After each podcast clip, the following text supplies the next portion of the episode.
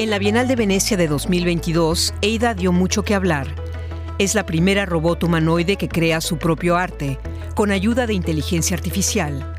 Su inventor, el director de la Galería Británica Aidan Miller, la desarrolló con un equipo de informáticos, expertos en robótica y diseñadores. Eida percibe el entorno mediante cámaras en sus ojos. Unos algoritmos procesan la información y le dan el impulso de dibujar. A continuación, la robot decide por sí misma cómo representar visualmente ese impulso sin intervención humana. Creo que lo que más interés despierta de la robótica y la inteligencia artificial es que son como una réplica de nosotros mismos. Cumple una especie de función divina. Estoy creando inteligencia. Estoy creando otro ser humano. Eso despierta el viejo anhelo humano de jugar a ser Dios.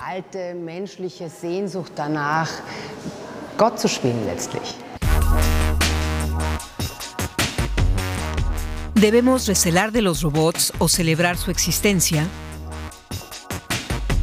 La exposición Hello Robot del Museo Vitra Design en la localidad alemana de Weil am Rhein explora la tensa relación entre el ser humano y la tecnología. La austriaca Amelie Klein ha sido la comisaria de esta muestra que ha dado la vuelta al mundo.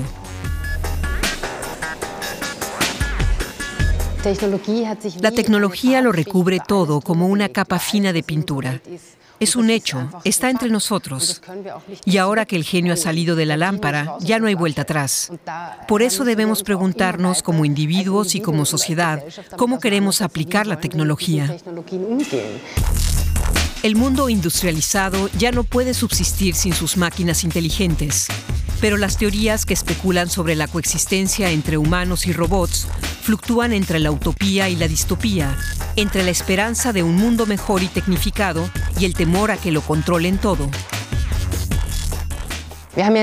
Tenemos un robot que escribe manifiestos. Esto es un trabajo intelectual, típico de la política o del arte. Y sin embargo, este robot es tonto. Sabe vocabulario, gramática y sintaxis, pero no comprende lo que escribe.